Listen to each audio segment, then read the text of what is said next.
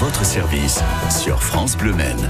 Fabien Aubric, Sophie Elie. Nous sommes le lundi 12 février, journée internationale de l'épilepsie. Combattre les préjugés qui entourent cette maladie neurologique, c'est l'objectif de la journée. Quelles sont les idées reçues concernant cette maladie? Comment les crises épileptiques se manifestent-elles? Comment réagir face à une crise? Quels sont les traitements? Quel est le quotidien des malades? Sébastien Dubreil nous éclaire ce matin. Oui, c'est le président de l'association Épilepsie France en Sarthe. Vous avez une question ou un témoignage, vous pouvez nous appeler 02 43 29 10 10. À votre service. À votre service. Sur France Bleu Maine. Bonjour Sébastien. Bonjour Fabien. Ensemble, changeons le regard sur l'épilepsie. C'est le slogan de cette journée. C'est vrai qu'il existe une méconnaissance hein, du sujet. Je précise que vous êtes vous-même épileptique. Commençons par une définition. Qu'est-ce que l'épilepsie, Sébastien? Alors l'épilepsie, c'est une maladie neurologique qui euh, entraîne des, un dysfonctionnement cérébral au, au niveau de l'activité des neurones et qui est une décharge neuronale. Alors il y a 650 000 personnes en France qui sont concernées, ça fait 1% de, de la population. Euh, certaines maladies euh, touchent euh, une catégorie de la population, plus les hommes ou plus les femmes. Hein. On va pas donner d'exemple précis, mais en tous les cas, c'est pas le cas de l'épilepsie. Euh, tout le monde peut être touché par l'épilepsie, quel que soit son sexe, euh, sa catégorie sociale. Alors tout le monde peut être touché par l'épilepsie effectivement, et on sait que en France, une personne sur deux peut faire un jour une crise d'épilepsie sans être diagnostiquée épileptique, car en fait, on commence vraiment à diagnostiquer l'épilepsie les crises d'épilepsie ou les absences qu'à partir de la 2 voire la troisième crise. Mmh. Est-ce que c'est vrai que c'est la deuxième maladie neurologique chronique la plus fréquente La troisième maintenant. La troisième. euh, c'est tout récent. La première c'était la migraine, oui. la deuxième Alzheimer et nous l'épilepsie on est troisième. Mmh. Vous êtes troisième sur, vous êtes euh, malheureusement sur, sur, le podium. podium. Comment les crises épileptiques, Sébastien, se manifestent-elles? Alors en fonction des personnes, vous pouvez avoir des crises avec des chutes, donc on appelle souvent les crises grand mal ou généralisées. Et on a aussi les, comme je disais à l'instant, les absences, donc c'est une rupture de contact instantanée qui peut durer de 30 secondes à une minute, deux minutes. Et on a les crises partielles simples où c'est juste des brefs mouvements, des choses comme ça. Donc c'est très difficile à détecter sur une personne quand on n'est pas au courant. C'est une maladie qui, qui arrive par surprise Effectivement, en fait, épilepsie, ça vient du grec epilenombain, qui veut dire attaque par surprise. Donc on peut pas le prévoir. Mmh.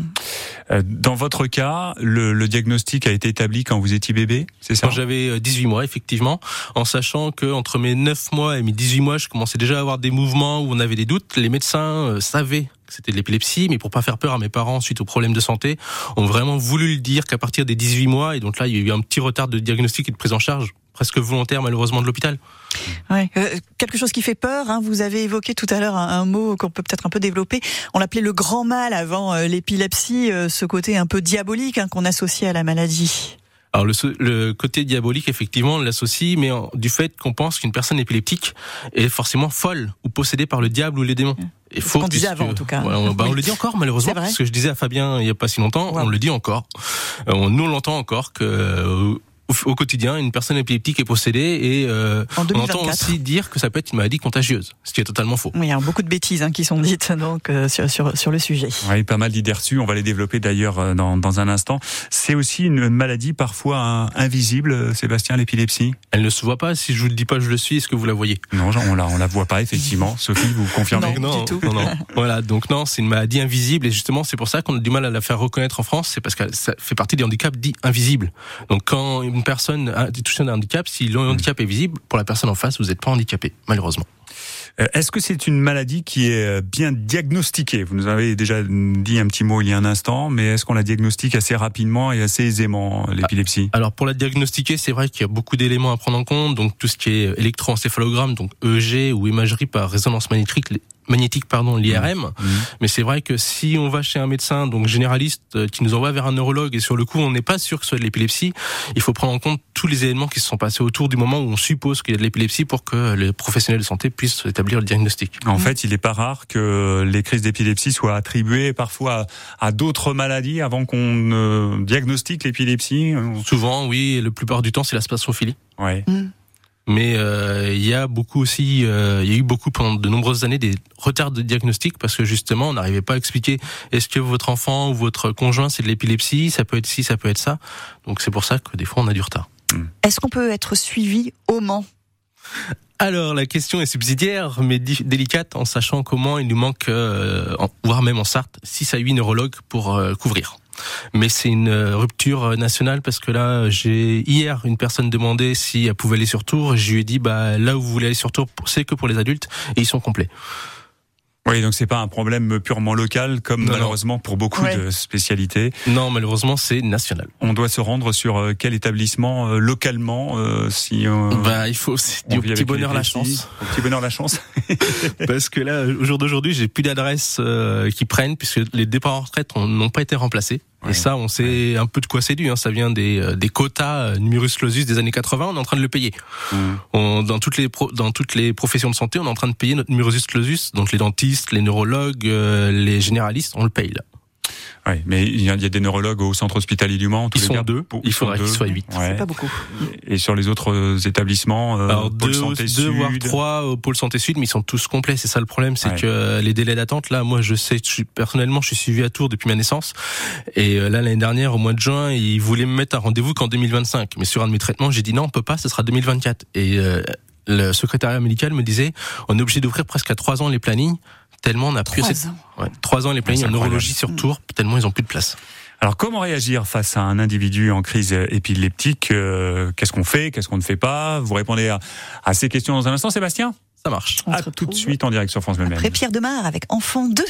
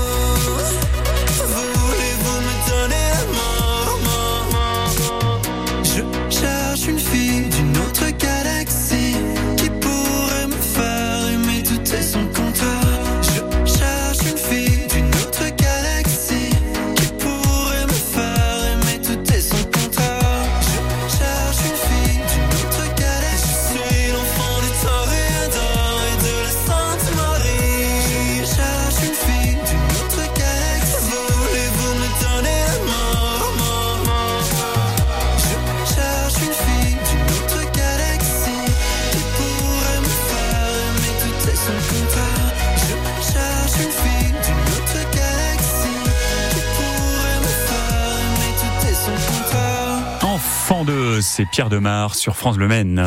9h10h, à votre service sur France Bleu Maine. Dossier santé ce matin, on s'intéresse à l'épilepsie ce 12 février et la journée internationale de l'épilepsie. Avec nous en direct Sébastien Dubreuil, c'est le président de l'association Épilepsie France euh, chez nous dans le département de la Sarthe. Sébastien, comment réagir face à un individu en crise épileptique? Qu'est-ce qu'on fait? Qu'est-ce qu'on ne fait pas? Sachant qu'il n'existe pas un seul type de crise d'épilepsie, mais plusieurs manifestations. C'est ça aussi la, la subtilité. Exactement, Fabien. Alors, euh, ce qu'il faut savoir, c'est qu'une personne euh, en cours de crise d'épilepsie, il faut pas entraver ses mouvements. Ce que je déconseille parce que la force et la puissance des mouvements de la personne épileptique est multipliée par 6. On ne met pas les doigts dans la bouche pour arrêter la crise, pour ou dire qu'un épileptique se, va forcément avaler sa langue, parce que la mâchoire multiplie à force par 3. Et j'ai déjà connu et vu en direct une personne qui mettait les doigts dans la bouche d'une personne pour enlever, euh, éviter que la langue se morde, et s'est retrouvé le doigt coupé en deux. Ah, Donc si vous voulez et vous trouvez que vous avez trop de doigts, faites-le. Mais honnêtement, ne le faites pas. mais Wow. honnêtement, Donc, ne le faites pas. Il faut pas toucher la personne. Voilà, gros, il faut pas toucher, il faut laisser la crise se faire, Mm. surtout. Après, euh, si vous bien regardez la durée de la crise, si vous voyez qu'elle dure plus de 5 minutes, appelez le SAMU, les pompiers, qui eux vont vous réorienter, vous dire bah on emmène ou on n'emmène pas la personne, parce qu'effectivement en dessous de 5 minutes, ça sert à rien de dire bah on t'emmène à l'hôpital parce que les urgences vont rien pouvoir faire, la crise sera finie. Mm. Vous allez attendre des heures ou des plusieurs heures euh, pour rien.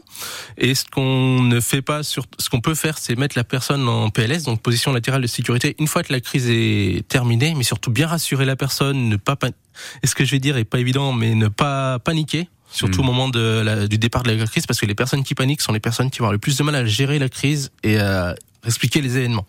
C'est ce qu'il faut éviter, malheureusement.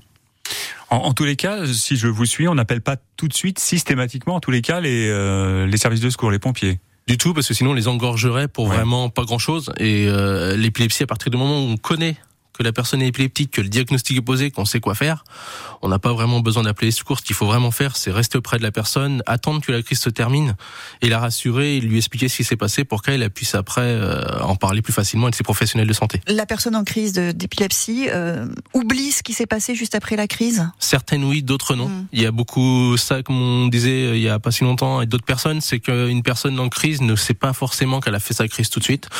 Et moi, j'ai connu, euh, en étant dans un centre spécialisé en épilepsie en début 2000, 2000-2001, une personne qui faisait 24 crises par jour. Donc euh, voilà, le cerveau il a pas le temps de se reposer autant vous le dire quand c'est 24 crises par jour, mais quand c'est une de temps en temps ou des absences, et surtout là où la personne s'en aperçoit pas, c'est l'absence, parce que l'absence c'est une rupture de contact. Et des fois j'ai connu des personnes qui avaient des absences mais qui arrivaient à parler encore, mais ils s'en apercevaient pas. Ça, hum, oblige euh, la personne euh, qui vit avec une épilepsie à en informer son entourage. Bah obligatoirement parce que si vous avez une épilepsie, vous en n'informez pas vos proches, ils vont prendre peur. À la première crise, il suffit que ce soit une crise généralisée, une grosse crise forte où vous chutez, où vous parlez, où vous criez dans tous les sens, parce qu'il y a ça aussi, il y a certaines crises qui se manifestent avec des cris. C'est pas forcément des chutes, ça peut être des cris, des aspects bizarres, des auras, des choses comme ça. Donc euh, c'est mieux d'en informer pour que les personnes soient au courant. Des auras, c'est des choses que, Qu'on perçoit mais que nous on voit pas. comme des, voilà, des, des hallucinations. Voilà, peu, exactement. euh, euh, quels sont les traitements? Alors aujourd'hui, les traitements en France, on en a une quarantaine, 42 même. Je vous ferai pas la liste parce qu'elle est assez longue. Mais et on a aussi un autre traitement qui est la bah, l'opération tout simplement, mais elle ne fonctionne que pour certains types de cas et il n'y a pas assez de professionnels euh, à ce, à ce jour pour euh, le faire. Ce sont des traitements médicamenteux exclusivement? Et bah, majoritairement médicamenteux, oui. Euh, alors, quand vous étiez enfant à l'école, hein, je rappelle que vous, vous êtes vous-même épileptique, ensuite dans la vie professionnelle, quelles sont les, euh, les, les conséquences de cette maladie sur euh, votre vie à- aux différents âges? Alors aux différents âges, euh, à titre personnel, pour moi, c'était euh, l'inclusion scolaire parce que j'ai eu la chance d'avoir des parents qui connaissaient très bien, qui ont très bien connu tout de suite, donc ils ont réussi à expliquer aux professeurs, aux directeurs Mm. d'école, des choses comme ça. Donc j'ai été euh, suivi jusqu'en troisième euh, normal. J'ai refait ma troisième, bah, comme je disais il y a pas si longtemps, tout à l'heure, dans un centre pour épileptiques à Toularat, en Bretagne, à Châteaulin, pour justement pouvoir repasser mon brevet. Et après, j'ai fait un lycée normal. Et dans la vie professionnelle Je suis dans un cabinet d'expertise comptable au Mans Très bien. depuis 16 ans. Et euh, mes collègues sont au courant. On a juste attendu 5-6 ans, mais alors que tout le monde voulait une formation, on a mis le temps avant de la mettre en place, mais je me sentais pas à même de la leur faire, vu que je les connaissais trop.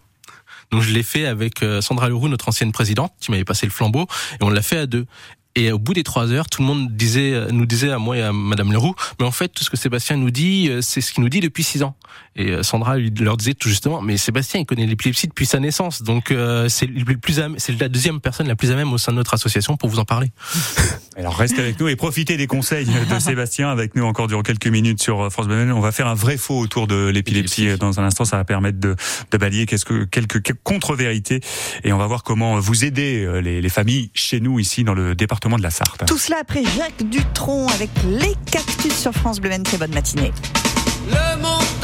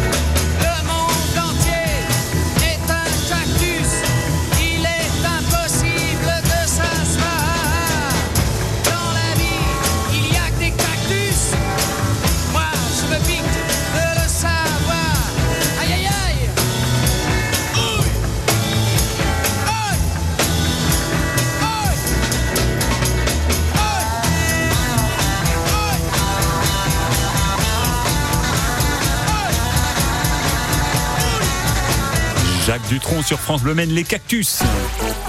À votre service sur France Bleu Maine. Fabien Aubry, Sophie Elie. Nous sommes le 12 février et c'est la journée internationale de l'épilepsie. Et pour balayer les idées reçues, elles sont nombreuses à propos de cette maladie neurologique. Nous sommes avec euh, Sébastien Dubreil, le président en Sarthe de l'association Épilepsie France. Euh, Rien ne vaut peut-être qu'un un vrai faux pour euh, mieux connaître la maladie. Euh, cela va aussi nous permettre de revenir sur quelques idées déjà évo- évoquées dans les minutes précédentes. Euh, Sophie, je vous laisse lancer le premier vrai faux à, à Sébastien. Sébastien, les crises d'épilepsie sont toujours impressionnantes. Vrai ou faux? Faux. Parce qu'on a, comme je disais à l'instant, on a les absences, donc on les voit pas vraiment, on les perçoit pas vraiment, c'est pas une puissance. Mais après, les petites crises où euh, c'est des petits tremblements, on les voit, mais les plus impressionnantes justement sont les crises du grand mal, comme on disait tout à l'heure, euh, où la personne peut aller jusqu'à perdre connaissance. On peut avaler sa langue au cours d'une crise d'épilepsie. Est-ce que c'est vrai? Est-ce que c'est faux, Sébastien? Faux, car on a tous un labré sous la langue normalement, qui justement arrête euh, la langue et qui permet qu'on ne l'avale pas. Il ne faut rien faire face à une crise d'épilepsie convulsive, vous l'avez un petit peu dit tout à l'heure, vrai ou faux? J'ai dit faux, il faut plutôt mettre la personne en PLS une fois la crise terminée et pas entraver ses mouvements. Il faut toujours appeler euh, les pompiers, ça c'est faux. Vous l'avez dit euh, tout à l'heure, puisque euh, voilà, il y a des crises qui sont assez bénignes et quand on sait qu'on a face à soi une personne épileptique, il suffit d'un peu de patience. Sophie, L'épilepsie est une maladie mentale. Là aussi, vous l'avez évoqué, mais il est bien de le redire, c'est faux? C'est totalement faux, oui, effectivement. l'épilepsie c'est héréditaire. Vrai ou faux? Il n'y a pas de vrai faux dedans parce qu'il y a des cas qui peuvent être héréditaires. Donc on peut dire oui et non en même temps. Les crises d'épilepsie peuvent être d'ordre psychologique, vrai ou faux? Faux. Complètement faux, on n'en rajoute pas un Ah petit non, mot complètement faux parce que justement C'est pas psychologique, un c'est problème neuro- neurologique. C'est un problème neurologique. Ouais, effectivement. On peut sentir venir une crise, euh, il n'y a qu'à pr- y prêter attention. Ça c'est euh, une idée qu'on entend euh, assez généralement. C'est vrai ou c'est faux ça? Alors il n'y a pas de vrai ou faux vraiment dedans puisque moi je les sens. Je sens les miennes venir. J'ai des amis qui les sentent aussi. Donc euh, il y a des personnes qui vont les sentir, d'autres pas. Ça dépend du type de crise, de votre corps, comment vous connaissez votre maladie. Les enfants avec épilepsie ne peuvent pas suivre une scolarité normale, vrai ou faux? Faux, puisque j'ai suivi une scolarité normale, quasi normale. J'ai des amis dont les enfants sont épileptiques, ont pu suivre une partie de leur scolarité normale. Donc, euh, et j'ai une amie qui l'est et a suivi une scolarité normale.